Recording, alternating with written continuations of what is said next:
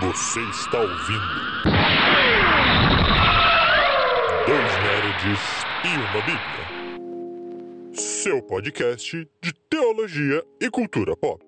Seja muito bem-vindo, meus amigos e minhas amigas, a mais um Dois Nerds e uma Bíblia. Eu sou Beto, seu host de plantão favorito, e comigo aqui eu estou sempre com o meu animado, e não tão limitado dessa vez, agora já mais saudável, meu amiguinho. E aí, meu amiguinho Roberto, e aí, pessoal, tamo junto em mais um Dois Nerds e uma Bíblia. Liberados de dores de garganta, gripes, covides e todas essas outras coisas que pentelham a nossa vida. A voz continua ruim, mas pelo menos sem tosses e sem pausas no microfone para não atrapalhar os nossos ouvintes. Isso aí, E bora de mais um cast, né, meu amiguinho? Bora, velho. Bora. E olha, faz tempo que a gente não fala de algo desse gênero. Lá nos primórdios, né, a gente fez um Juízes pra quê? E a gente apresentou o personagem bíblico juiz. Como é que ele funcionava, o que, que ele fazia e quais eram as regras de um juiz. E hoje a gente vai trazer o quê? Profeta. Afinal de contas, meu menino, profeta pra quê? Isso aí, e os profetas são personagens que percorrem a nossa Bíblia do início ao fim. É, não existem só em um lugar específico, né? Tem gente que pensa, ah, os profetas começaram ali com Isaías, né? Que é o primeiro livro, vamos dizer, de profetas que a gente tem, né, na Bíblia. Uhum, uhum. Mas quando a gente vai por livros históricos, tem o Elias e o Eliseu também, que são chamados de profetas. E eles, eles aparecem ali em Reis. Quando a gente vai em Gênesis, tem Abraão, que também é chamado de profeta. Em Êxodo, é Deuteronômio, Moisés é chamado de profeta. Então, esses personagens estão permeando todo o Antigo Testamento. E quando a gente vai para o Novo, nós temos como um oficial da igreja, um dos oficiais, um dos dons, melhor dizendo, da igreja, o profeta. Exatamente. Inclusive, na igreja de Atos, nós temos um profeta, que é o Ágabo. Então, é um ofício que está presente aí, do início ao fim da Bíblia. E qual é a função desses caras? O que eles estão fazendo na Bíblia, do Gênesis até Atos? Vamos falar um pouquinho sobre isso aí hoje. Bom, talvez a gente não vá falar exatamente sobre como esse ministério é exercido hoje na Bíblia, na, na igreja hoje, mas a gente vai entender um pouco sobre isso, porque profeta é muito mais do que eis que te digo, ouça a voz do Senhor, não é mesmo, meu amiguinho? Ah, graças a Deus que é mais que isso. É muito mais que isso. O profeta ele é um personagem muito. Ele é um. Na verdade, até um. Uma posição eclesiástica sacerdotal ali na estrutura religiosa judaica muito importante. Né? Uhum. Teoricamente, digamos assim, o, o, profe, o profetismo oficialmente se inicia ali mais ou menos com Samuel, né? A gente tem essas menções anteriores, né? Igual a Maminha falou, de Abraão, Moisés e tudo mais. Mas teoricamente começa em Samuel a existir esse profetismo, as escolas dos profetas e tudo mais. Então, é, é uma função eclesiástica, é uma função religiosa muito forte dentro é, de Israel, dentro do judaísmo, com essa responsabilidade de trazer a mensagem divina, essa responsabilidade de, de cuidado. Então é, um, é realmente algo muito profundo e algo muito interessante. Mas vamos começar com Abraão, então? Já que você trouxe ele, né? Abraão, pai da pai ali do judaísmo, né? O grande patriarca, um homem que recebeu a promessa de Deus. E o que qualificaria ele como profeta, meu amiguinho? Então, o profeta ali em Abraão parece fazer referência, a palavrinha usada ali, parece fazer referência a alguém que tem um relacionamento mais próximo com Deus. Então, o profeta ali em Abraão, as, as poucas vezes, né? Se eu não me engano, é uma vez só que Abraão é mencionado como profeta em Gênesis. E ele é colocado com esse título por conta da relação próxima que ele tem com Deus, que o torna, portanto, um bom comunicador da palavra de Deus. Então ele tem um relacionamento próximo e por conta desse relacionamento Deus se comunica com ele de uma forma diferente. Perfeito. É algo parecido com o de Moisés, então não muda muito.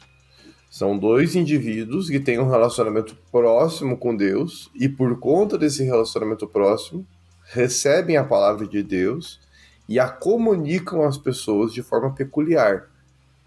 Não era qualquer um que se relacionava com Deus no nível de Abraão e de Moisés. Não era com qualquer indivíduo que Deus se relacionava dessa forma. Uhum. Por conta disso, eles foram chamados no seu tempo de profetas. Perfeito. Né?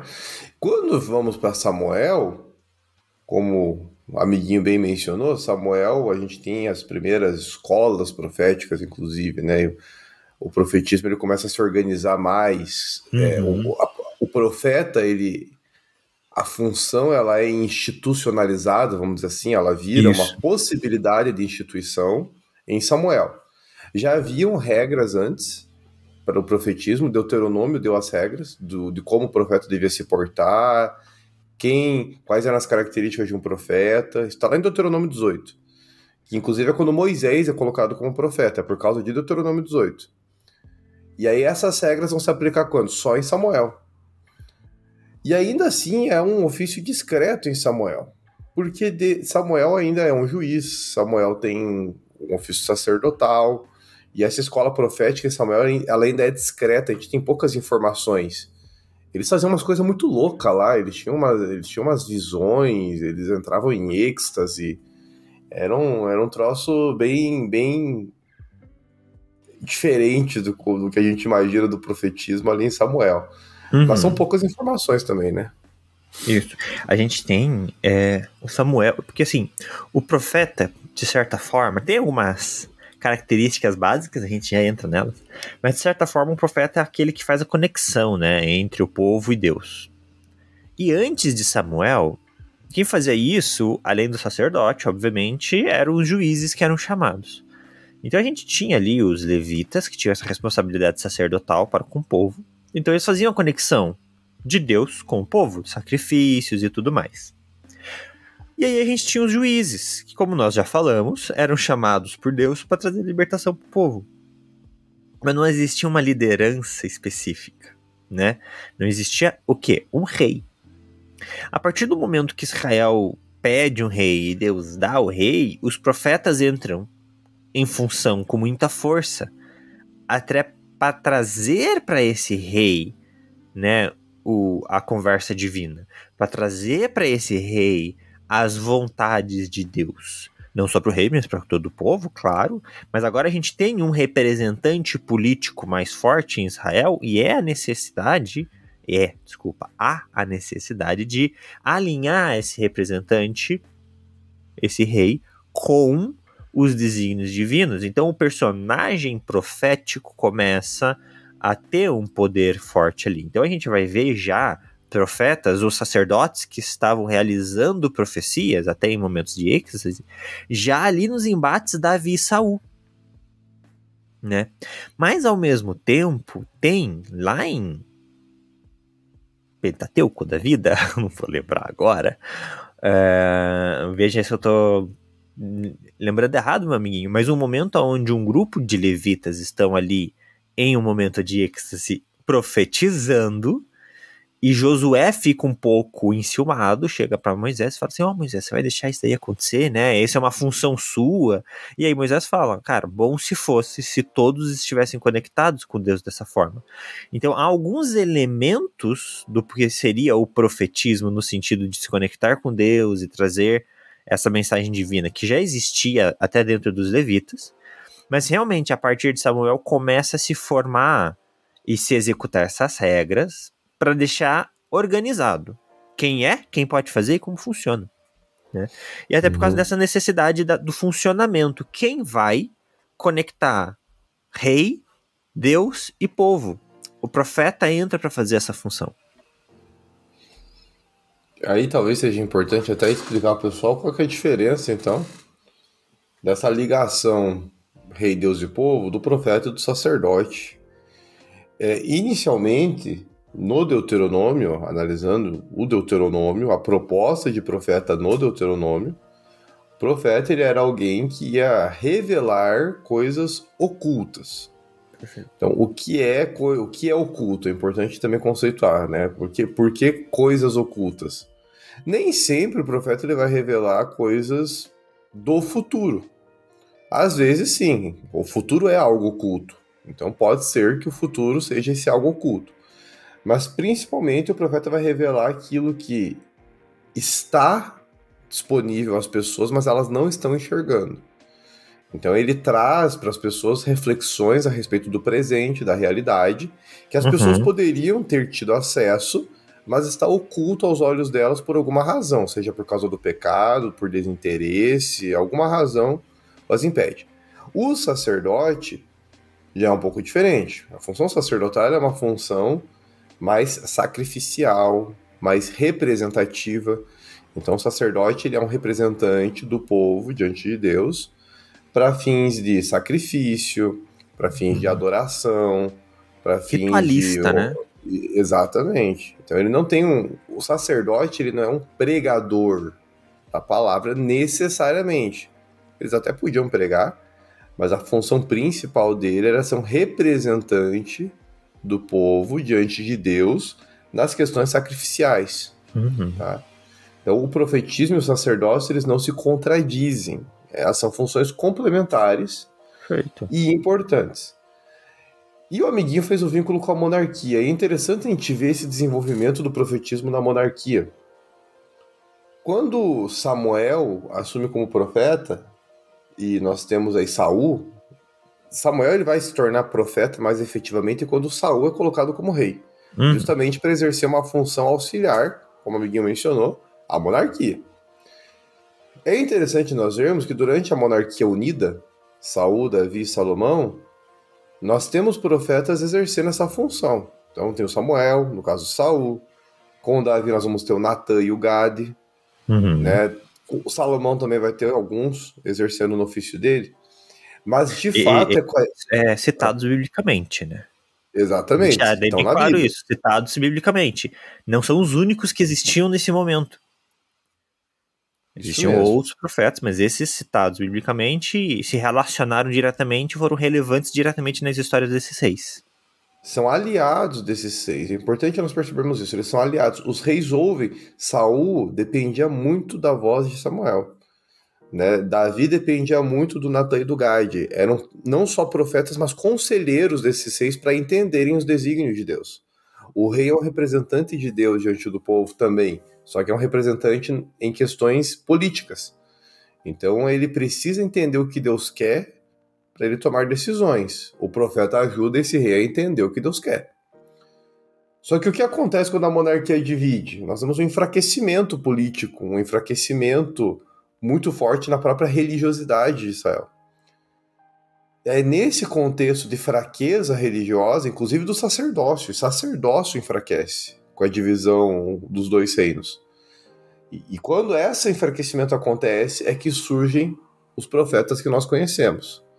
Elias e Eliseu vão surgir no Reino do Norte, por exemplo, onde não tem mais o templo. E onde nós temos reis iníquos, não mais descendentes de Davi governando. A voz de Deus vai ser ouvida como nesse contexto? Através da boca do Elias, através da boca do Eliseu. E aí vem profetas que vêm com tudo. São profetas que vêm. Inclusive, Elias e Eliseu são peculiares ainda porque eles vêm com milagres junto, né? Coisa que nem todo profeta fazia. Exato. É, é a, grande característica de Elias e Eliseu é o milagre, né? Eles são profetas ali avivados. é, mas realmente é muito interessante a gente observar isso, porque o, o profeta, ele é muito, muito, muito, muito mais do que observar o futuro e falar. Né? Na verdade, esse é o, é o mínimo.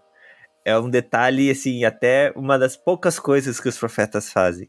E eles acabam tendo funções muito maiores. Então, se a gente olha cada profeta, e obviamente não vai dar tempo de fazer isso aqui. Então, se vocês quiserem, aí já prepara a tua mensagenzinha no chat né, nos comentários no caso, para pedir algum profeta específico, daí a gente estuda esse profeta, até os profetas com seus livros. Mas cada profeta tem uma mensagem específica, uma situação específica, um momento histórico específico. E esse momento histórico reflete a atuação do profeta. Isso é muito interessante. Então, quando a gente pega, por exemplo, Natan, Natan era um profeta então que viveu na época ali de Davi. E a gente tem mensagens do Natan para o Davi de cunho pessoal. Veja, Davi, você matou Urias, tá errado.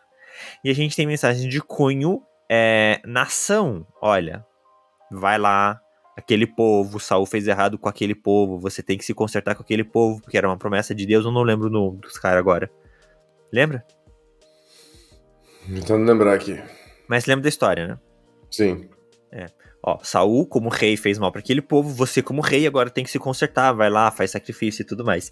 Então, o, é, é, isso é muito legal, né? O profeta, ele fazia isso, ele fazia no pessoal particular ali do rei, no geral da nação, pro rei, como rei, a posição de rei estar protegida, estar reta diante de Deus. É, e certamente esses profetas, quando não ali, se o profeta ainda tinha função sacerdotal, também é importante a gente perceber que alguns profetas vêm de linha levítica sacerdotal e outros não, né?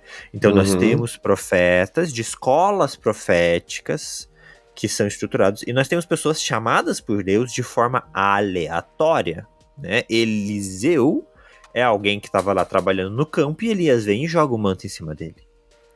Amós era alguém ali que cuidava, né, que trabalhava com a agropecuária, se não me engano, e Isso. Deus chamou ele para ir para outra nação, porque Amós é do sul e ele vai para o norte, para levar ali uma profecia. É, tem um outro termo melhor para profecia. Um oráculo de Mens oráculo, mensagem de Deus. Uma, uma coisa realmente é, diferente. Então, a gente vê que há muita personalidade e uma grande diferenciação em cada do profeta. E é legal isso. Mas eu acho que um ponto legal também da gente pensar é que todos os profetas, eles têm alguns pontos em comum, mas um desses principais desses pontos, assim, é o chamado direto de Deus.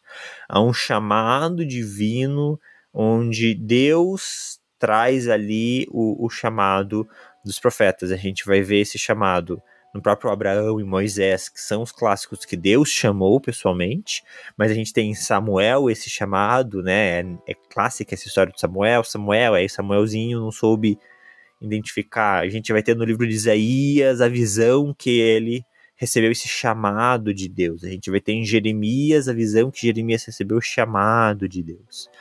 Né? Então, é, é, um dos pontos que eu acho muito interessante do profetismo. Há esse chamado para trazer essa profecia, essa mensagem, essa ministração na vida das pessoas ou do reino. Então, o profeta, essa ação profética, não é algo que a pessoa tá lá e ela fala assim: eu vou falar tal coisa. Não, há uma mensagem divina envolvida, há um, um relacionamento e um desejo de Deus ali de realizar uma mensagem, uma missão. É muito diferente do sacerdote, que é algo hereditário familiar dentro do, dos levitas. Embora Israel tentou profissionalizar o ofício profético. Uhum. Nós vamos ter os, inclusive, muitos profetas do escritores, né? O me recordo assim mais rápido do próprio Amós, do próprio Oséias, condenando, Isaías também vai fazer isso, Jeremias também vai fazer, condenando os profetas do templo. Porque o que vai acontecer? Essas escolas proféticas que existiram no passado, elas vão se aproximar durante o período decadente da monarquia, elas vão se aproximar desses seis e vão se tornar escolas é, profissionalizantes do profetismo. Então existem, parece-nos, profetas profissionais. Abacuque parece ser um profeta profissional. Então é alguém que se formou no templo, é alguém que teve uma, um treinamento para ser profeta, teve uma preparação e tudo mais. No entanto, como a Miguel Mendes destacou, isso não é regra, até porque esses profetas profissionais vão se corromper também no período de decadência da monarquia, junto com o sacerdócio, junto com os reis. E aí Deus levanta profeta da onde tiver que levantar, né? Não, não, não é. Isaías é um profeta profissional também, mas foi chamado como um profeta específico para um propósito específico. Ezequiel é de linhagem sacerdotal, vai ser chamado como profeta. E, e assim é, é por diante. Uma coisa interessante também no, no, nos profetas, na verdade, na, na, religiosidade do Antigo Testamento, por que que precisava ter profeta para ouvir a voz de Deus? Deus não fala com as pessoas. Então, gente, no Antigo Testamento é um pouco diferente essa relação de Deus com o seu povo. Deus ele não fala com Deus ele pode falar com qualquer um, mas não é o usual. No Antigo Testamento Deus fala com representantes. Esse é, o, é a característica teológico-religiosa na relação de Deus com o povo do Antigo Testamento. Então Deus fala com o rei, Deus fala com o profeta, Deus pode falar com o sacerdote, só que em geral, em geral, em especial na monarquia dividida, Deus vai falar principalmente com profetas.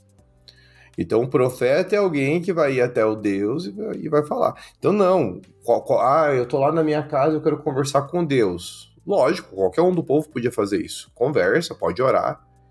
Mas não necessariamente Deus vai te responder diretamente para você. Em geral, Deus pode enviar um profeta, Deus pode enviar um anjo do Senhor. Pelo menos é assim que as histórias do Antigo Testamento têm nos mostrado como Deus se relaciona. Então é, o profeta é uma função importante por conta disso. Os reis no período de decadência não ouviam a voz de Deus, não liam as escrituras. Era necessário que os profetas viessem e os profetas falassem. E olha como eles falam coisas às vezes meio óbvias, né? tá tendo um problema com uma nação estrangeira. Olha, o que está escrito na lei de Deus? Que toda vez que eles desobedecessem ao Senhor, eles iam sofrer opressão de nações estrangeiras. Era isso que o profeta fazia. Não era nem muito difícil. Então uhum. o rei estava lá desesperado. Nossa, o que está acontecendo? Então, rei, aí vinha o profeta e falava: A lei diz isso. Você diz isso. Você faz isso. Junta as peças. Não é, é, é isso. Então, assim, parece que o profeta traz uma mensagem inovadora. Não traz, não uhum. traz. Ele, ele, na verdade, só está resgatando o, a mensagem de Amós, né? Amós é. De Amós é uma mensagem contra a, a injustiça social, contra a, a, opressão política e tudo mais. Aí a, o Amós mesmo, em vários momentos, fala do texto. O que, que diz a lei? A lei não diz que tem que cuidar do pobre, tem que cuidar do estrangeiro, que tem que ajudar os necessitados, as viúvas, os órfãos. A lei diz isso. Vocês estão fazendo isso. O que vai acontecer? Junta as peças. Então, assim, não é muito difícil. Mas as pessoas não veem. É. E às vezes também a gente vê acontecendo, por exemplo, com Elias, Tipo que isso, né? O Elias ia lá, fazia milagre, peitava o rei, desafiava o rei, desafiou os profetas, caiu fogo do céu, botou o profeta. Nossa, a vida do profeta era popstar, todo mundo parava pra ouvir o profeta. Cara, quando eu leio o texto de Amós, para mim parece que era um louco na praça gritando com o povo e o pessoal até ignorou ele. Sim. É, o texto de Amós ainda fala, eles olharam para ele e falaram assim, ô, oh, volta pro sul, velho. Aqui não é tua casa, tá não. Aqui? É. Então, às vezes, é, a, a gente romantiza um pouco o profeta quando nem todos os profetas estavam num ambiente tão romântico assim. Claro, existem os profetas que tiveram relacionamentos profundos com os reis, então eram personagens que estavam em destaque na sociedade.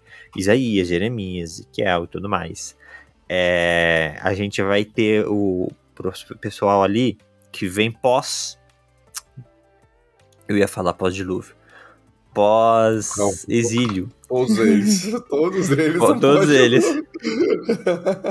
pós-exílio. Ali um, alguns profetas na, na, reconstrução do templo. Então eles tinham uma mensagem muito específica para aquele momento de ânimo, diante de um momento em que Israel reconstruiu o templo.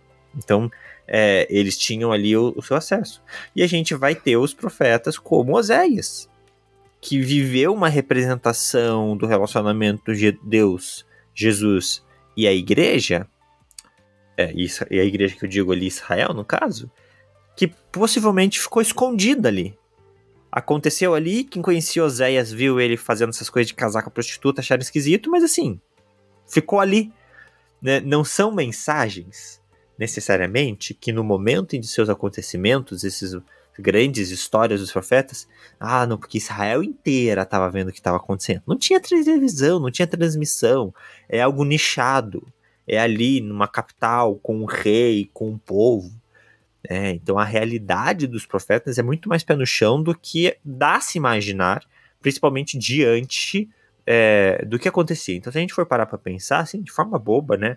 Hoje, um pastor de uma mega igreja, meu amigo, ele tem um alcance muito maior do que todos os profetas jamais tiveram. Em público, em até relevância da mensagem, no sentido da quantidade de pessoas que eles alcançam, o que eles falam é ouvido por muito mais pessoas. Uhum. Sim, o, o, o, profeta, ele, ele comunica esse negócio, alcança um público grande. O Elias e o Eliseu, inclusive, eles são profetas populares, né? Eles conseguem alcançar. Até eles, né? Sim, eles não são profetas da corte, uhum. eles são uhum. profetas do povo. O Elias e o Eliseu, uhum. o Elias vai ser odiado, inclusive, pela corte, né? Acabe quer ver qualquer um menos Elias. Porque, porque Elias fala verdades, né? Acabe não quer ouvir verdades, que é o rei vigente naquele tempo. Então o Elias acaba se aproximando da nação do Reino do Norte. E o alcance que ele vai ter também vai ser um alcance grande. Até por isso que ele faz sinais, milagres e maravilhas, né? Nós estamos num, num contexto sem templo, uma nação que muitos ali já perderam suas raízes do templo, não tem mais talvez um, um, contato com Deus, com a lei de Deus muito forte. Então a forma que Elias utiliza para apresentar Deus para eles é a mesma forma que a igreja utilizou no seu início: sinais, prodígios e maravilhas. Né? Então Elias realmente realizou muitos milagres, isso trazia mais pessoas para assisti-lo é, Elias vai comandar uma escola, Elias ou Eliseu? Elias vai comandar uma escola de profetas grandiosa. Haviam mais, haviam centenas de profetas nessa escola. Jezabel vai matar todos praticamente, mas ele tem ele tem um alcance também muito muito grande, não comparado evidentemente ao que os pregadores de hoje têm. Hoje a, a comunicação pelas redes permite que a gente tenha um alcance muito maior, mas para as proporções da época Elias tinha um alcance muito grande. E acho que aqui vem também, o, seu, amiguinho citou o caso de Oséias, né? É interessante ver que o profeta, gente, nem sempre vai ser um cara falante. Nós temos várias formas como Deus pode entregar sua mensagem. Então veja, Elias e Eliseu, nós não temos pregações em Elias e Eliseu. Se você olhar todo o texto de Reis, não tem uma pregação de Elias e uma pregação de Eliseu. Você tem milagres e conversas. É um bate-papo ali com Acabe, um bate-papo com uma pessoa ali. E muitos, muitos milagres. Muitos milagres. Milagres tudo que é canto. É fogo caindo do céu, é morto ressuscitando, é machado flutuando, é multiplicação de azeite. É flash incorporado. É flash, flash o quê? Incorporado. Elias amarrou né? A, capinha ah. e correu mais do que uma carruagem. É flash, velho. é verdade. E depois, a morte do cara é um milagre. Vem oh. carruagem de fogo o, cara embora. Eliseu fez milagre até depois de morto. O osso dele ressuscitou um cidadão lá. Pois é, cara. Então, assim, é insano o que Eliseu fizeram. Por outro lado, nós temos um Oséias. Prega, mas ele, além de pregar, ele tem essa dramatização por trás também, né? Ele tem, a gente, esqueci o termo que a gente dá, meu Deus do céu, pra isso, mas são ações simbólicas. Ele tem ações simbólicas na sua vida. Uhum. Então, ele casa e o casamento dele com Gomer tem uma mensagem teológica, olha que coisa. Então, não foi a fala, é a ação, a ação, a dramatização do casamento dele dá uma mensagem. Então é Oséias e Gomer, o. Ezequiel, né, que faz isso também bastante. Ezequiel. Foi Ezequiel que perdeu a esposa, né? Foi Ezequiel. Ezequiel perdeu a esposa. Ezequiel perdeu a esposa. E, e, a perda da esposa era uma mensagem profética. Isso. Ezequiel perdeu a esposa, Ezequiel dormiu de um lado, ele dormiu é, de um lado. Ezequiel tinha vários dessa, né? E, era muito louco, cara. Jeremias teve algumas também. Jeremias uhum. foi parar num poço todo lamacento para transmitir uma mensagem. Então, as ações simbólicas também são mensagem profética. Uhum. Tem parábolas, não vou dizer parábolas no padrão de Jesus, mas historinhas. historinhas. Como... É, é o, A, que Natan contou pra Davi, né? É uma Isso, historinha. esse exemplo que eu ia dar. Uma, É, a uma história do historinha. pastorzinho com a ovelhinha. É. E tem as mensagens aí de exortação mesmo, né? Que daí é, o- é o que a gente mais conhece, talvez, né? O que o Amós vai fazer, o que o, o Abacuque vai fazer. Que, embora o Abacuque não é pro povo, o Abacuque conversa com Deus. Mas o Joel, o Sofonias, todos eles vão ser profetas que vão falar. É, Eles o, vão abrir a próprio, boca e falar. é, o próprio Daniel é um livro muito interessante. Eu acho que ele é um cara que se relaciona diretamente ali com a Babilônia. Então, Daniel tem muita história no sentido de o que estava acontecendo ali na Babilônia, mas ele também vai trazer uma profecia, né? um, um- um oráculo. Então, eu acho legal. Por que, que eu falo or- oráculo? Porque há a profecia no sentido de, olha, lei, sociedade não está batendo. E há o oráculo, vejam o que vai acontecer no futuro. São coisas diferentes, né? O povo foca muito nos oráculos, nessa predição do futuro, e não é sobre isso. É isso também. Mas Daniel, ele é um texto muito interessante. Essa coisa do Daniel interpretar sonhos ali para os reis da Babilônia não deixa de ser uma ação profética. Porque ele tem uma interpretação vinda de Deus daquele sonho, uma mensagem para passar, né? E ele Uhum. realiza essa ação onde? Na Babilônia. Né? É o Jonas. O Jonas vai onde realizar a profecia dele? Nínive. É uma mensagem de Deus para Nínive. Os profetas, apesar de ser um, um, um, um, um órgão estruturado dentro de Israel, quando Deus tem uma mensagem para um povo que não é o povo judeu, o profeta tem que ir lá falar também. Já Uhum. são sinais, né, no Antigo Testamento, que demonstram que que Deus é um Deus do mundo, não é um Deus somente de Israel. Porque Deus tem poder sim para ir lá e trazer uma profecia para outra nação. E agora não vou lembrar se é Isaías que faz isso, mas que tem todo um, um- um- ou é Jeremias. Não vou lembrar. quê? Que tem todo um, ó, para tal povo Deus tá falando isso, para tal povo Deus tá falando isso, para tal povo Deus tá falando isso, eu não vou lembrar quem que é agora. Eu Isaías, acho que é Jeremias e Amós, os três. e Amós, os três. Então ele Ezequiel é isso, também, Ezequiel também tem. perfeito. Né, que então, então, ele- o profeta, ele tá ali cuidando de Israel, mas se há uma mensagem divina para outra nação, o profeta vai trazer também. Né, então, não se limita somente a Israel, mas é realmente sobre o que? A mensagem que Deus quer trazer. Deus é soberano, né? Ele não Uhum. é senhor, ele pode ser, ele tem um povo eleito, que é o povo de Israel, mas Sim. ele é senhor criador de todo o mundo. Então as nações estrangeiras não fogem ao seu controle. Isso aí. Mas aí. amiguinho, Diga lá. fazendo uma transiçãozinha aqui. Então nós Já vai. Ô Jesus. Nós temos, nós temos o Intertestamento, nós temos, finalizando o Antigo Testamento, com Malaquias, né? Zacarias, o, Zacarias, o Ageu e Malaquias, como o amiguinho falou, são profetas que vão vir para trazer um ânimo para o povo, renovar a fé deles, renovar a confiança no Senhor, na construção do templo, na reconstrução da cidade. São profetas, então, de ânimo, de força, vocês vão conseguir, vocês vão ser, vocês vão ser uma nação que vai se reerguer de novo se permanecerem fiéis ao Senhor e tudo mais. Mensagem de esperança, aí? né? Isso. Logo depois desses profetas, a gente tem um período conhecido como um período de silêncio de Deus, né? Então é um período, mais ou menos ali 400 anos, em que não teremos profetas.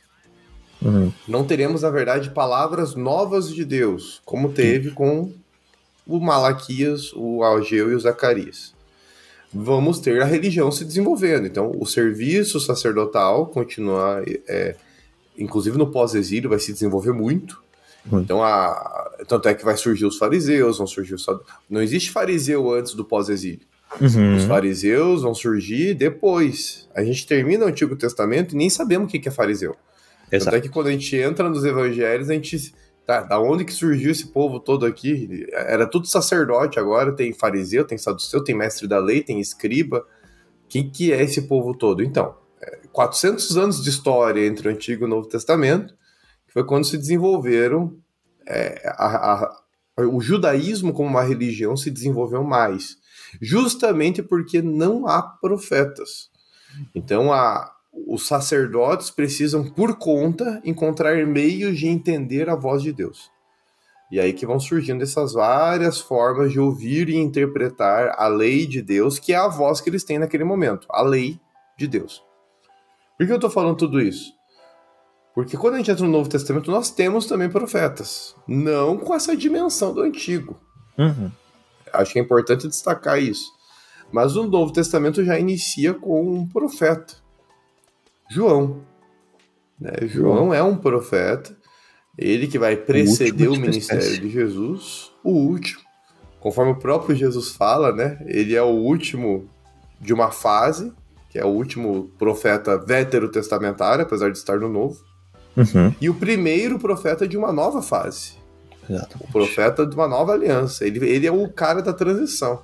João é muito importante, né? O João é tão importante quanto Samuel, né? O Samuel fez a transição ali, juízes, reinado, e o João faz essa transição, profetismo. Uhum. É.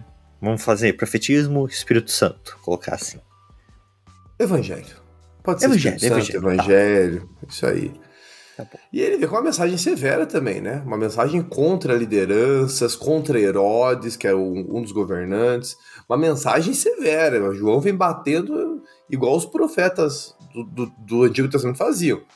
Uhum. É, e Raça essa, de e essa mensagem é importante, né? A gente vê qual é a mensagem profética de João. A mensagem profética de Depende, João assim. é: a lei tá aqui, as suas ações tá aqui, não tá batendo. Eu gosto do, do João do The Chosen. Não, mas. ele é loucão, cara. Ele, Ele, é loucão. ele, ele, ele tá com a prima dele, alguém tem que falar alguma coisa. Eu tenho que fazer isso. Eu preciso ir lá. Você sabe que se você for, né, Jesus, se você for, vai dar ruim. Não, não. Eu tenho que falar essa mensagem. Eu tenho que trazer ele pra realidade. tipo, ele tinha um- um- um- um- um- uma vontade social forte de, de justiça. Cara, isso tá errado. Né? Então, João, ele vai trazer o quê? A mesma qualidade de mensagem que os profetas antigamente. Olha a sociedade, tá sendo injusto com a sociedade, eu vou bater.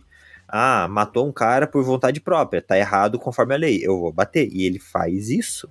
Ele traz isso. Só que João, mais do que somente essa mensagem social, que é a mensagem profética, ele tem um oráculo. Ele prepara o caminho pro filho.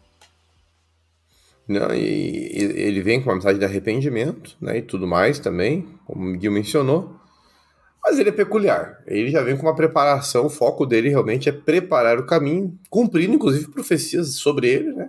Profecias que o antecederam, dizendo que viria um precursor no ministério de Jesus, que é o João, o preparador do caminho, né? Aí vai vir Jesus, Jesus também é um profeta, mas também é um profeta peculiar, né? Jesus é a, Jesus é a revelação perfeita de Deus. Se o profeta tem a função de revelar o que está oculto, Jesus é a revelação perfeita de Deus. O próprio livro de Hebreus fala isso, Hebreus capítulo 1, verso 1 e 2, né?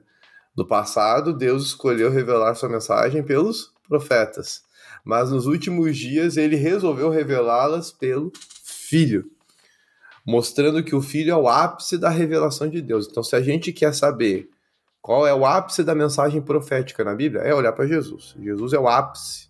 Ele- Jesus foi o profeta e a mensagem profética perfeita. Só que eu queria fazer a transição para a igreja, amiguinho, porque daí na Certo. igreja nós temos profetas. Exatamente, é muito importante. É importante a gente deixar claro como funciona esse profetismo na igreja. Sim. Então, e aqui o amiguinho até mencionou, nós não vamos trazer, não é nossa pretensão hoje, precisaríamos de outro momento, outro cast talvez para isso, do profetismo na atualidade. A gente está falando ainda de Bíblia, do que está aparecendo na Bíblia. E na Uhum. igreja do Novo Testamento existem profetas. É importante deixarmos isso bem claro. Ah, mas é o mesmo profeta do Antigo Testamento? É a mesma tradução na Septuaginta, quando a traduziram o Antigo Testamento para o grego, as palavras usadas para profeta, né, que era o Navi, o Rosé, o Roê, que são termos proféticos, né, Ish Elohim, todos esses termos foram traduzidos com a mesma palavra, profetes, que é a palavra usada no Novo Testamento. Então, o autor, os autores da Septuaginta, os tradutores, entenderam que é a mesma coisa. Então eu tô partindo importante, aqui. É... E é importante você falar esse termo, entenderam. Exatamente. Houve uma tradução e uma busca de compreensão, e esses autores, esses tradutores, entenderam que é a mesma coisa. Isso aí. O, o, o que? Duas coisas. Um, seres humanos, então há uma plausibilidade de talvez um erro, mas dois, autoridade divina, que a gente acredita na inefitabilidade bíblica. Eu sempre tive confuso essa palavra. Inerrância, infalibilidade. Inerrância. Isso. Então, assim, há também essa nossa crença de que, cara, Deus orienta, organiza, cuida, e mesmo o processo da Septuaginta ter sido um processo truncado, há de hum. acreditar-se que Deus cuidou de algumas coisas. Então, assim, Sim. Né, vamos acreditar que eles tenham sido corretos nessa escolha, né? Para não ficar duvidando da Bíblia também.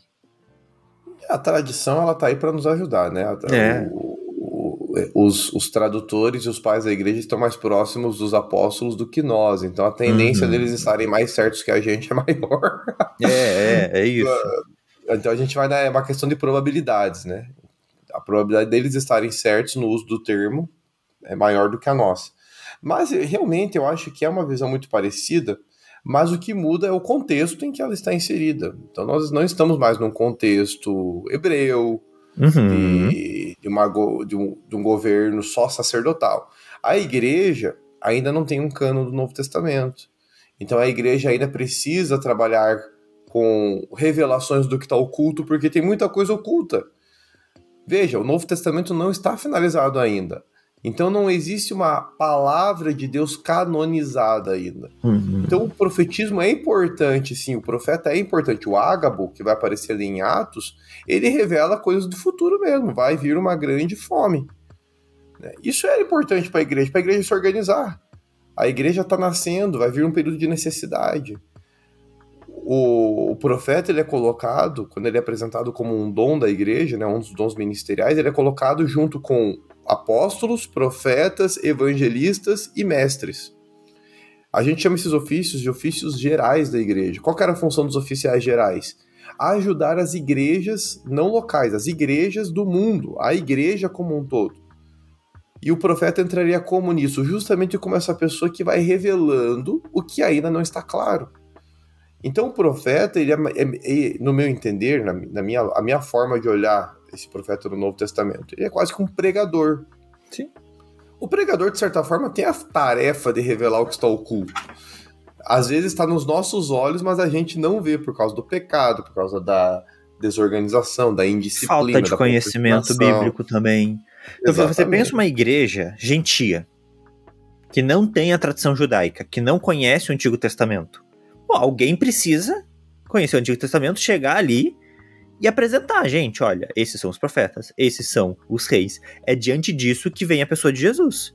Ele está apresentando o oculto uhum. para aquele povo. O oculto para aquela igreja. O, não é diferente do que o profeta fazia no Antigo Testamento. Uhum. Né? Olha, essa é a lei, esse é o texto sagrado, isso é o que a gente está fazendo, não está batendo. É, é isso, é isso. Então o profeta ele é um proclamador da palavra, gente. E a, a, gente não ia fazer a ponte, mas acaba ficando aí talvez a, a forma como a gente pode analisar no presente, embora tem muitas outras implicações, por isso que é um assunto vasto quando a gente traz para a uhum. contemporaneidade, né? Teremos que olhar um pouco dons espirituais, a ação do Espírito Santo, propósitos de Deus para a igreja na atualidade, com o cano finalizado, relevância de uma mensagem profética que fica revelando o futuro. O futuro é individual, o futuro é para a igreja. Ah, enfim, a gente precisaria ter outras reflexões que o nosso uhum. tempo hoje aqui na, na, nossa pauta não está inserido. A gente quer trazer a ideia bíblica mesmo. Exato, exato. A Bíblia traz profetas no Novo Testamento. Não foram cancelados, não. Uhum. Só que é um serviço mais discreto, é um serviço mais reduzido, não aparece toda hora um profeta falando. Temos os apóstolos uhum. também, que sim, o apóstolo é uma função mais significativa no Novo Testamento do que o próprio profeta. Então, tudo isso a gente tem que ter em conta. Houve uma. É. Mas existem profetas. É, é, isso a gente não pode negociar. Existem profetas Exato. no Novo Testamento. E tem um ponto aqui, amiguinho. Não sei se eu acho que talvez para a gente finalizar. Não sei. Hum. Você vê aí que é importante, eu acho que essa coisa assim, hum, o João foi o último profeta do seu jeito. E eu gosto dessa ideia. No que sentido? E aí veja se eu tô herege. Eu sempre peço pro meu amiguinho ver se eu tô herege, porque às vezes eu tenho umas heresias pessoais legais. É, ah. João foi o último profeta a trazer um elemento revelacional na revelação especial de Deus. Já falamos sobre revelação aqui. E o meu amiguinho acabou de deixar claro lá em Hebreus que o último ponto da revelação é Jesus. E quando a gente olha no Antigo Testamento, todos os profetas que estão ali, a mensagem desses profetas, de uma forma ou de outra, encaminha o povo para Jesus.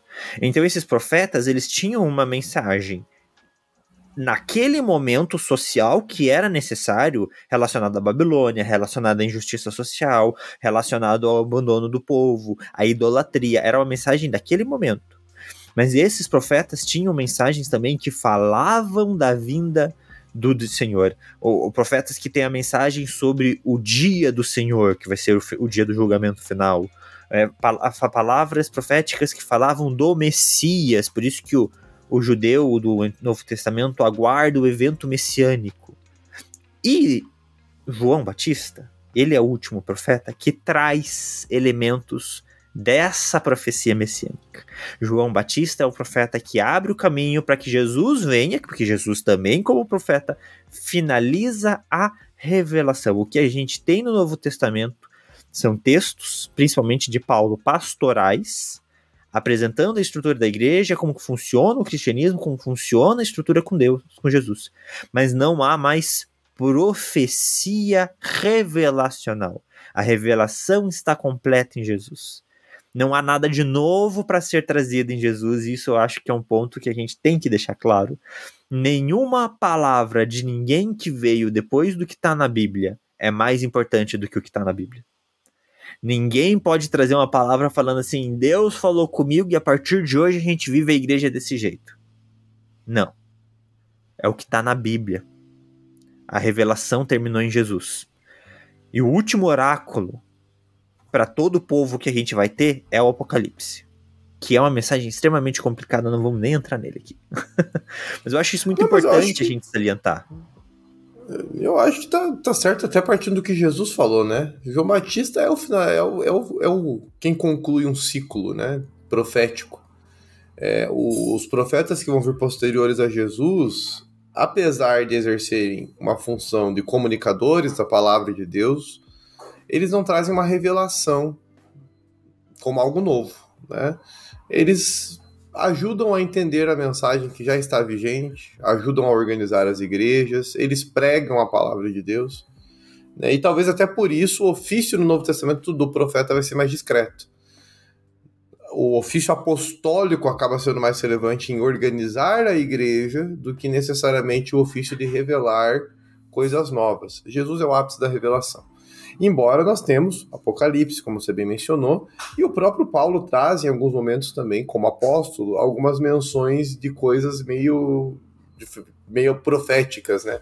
Ele fala lá em Tessalonicenses de arrebatamento, do tocar de uma trombeta que vai trazer a volta de Jesus. Lá no capítulo 15 de Coríntios, ele fala da ressurreição do corpo, que é algo futuro. Tudo isso são questões futuras e que ele está trazendo ali para nós. Mas, de fato, como era no Antigo Testamento? Não. Esse ciclo cerra-se com João. Estamos com Jesus agora. Revelação como algo novo, não temos mais. Jesus hum. é o que precisava. É isso, meu amigo. Muito obrigado pelo seu é tempo aí para a gente falar. Profeta, falar sobre Bíblia. É bom falar também só sobre Bíblia, né? É bom demais. Amiguinho, é isso. prazer estar com você. Pessoal, comenta Sempre. aí com a gente se você quer que a gente fale mais de um profeta específico. Uhum. Pode comentar que a gente comenta aqui. Se quiser que a gente fale dos profetas hoje, a gente faz um cast só sobre isso. E tamo junto, meu amiguinho.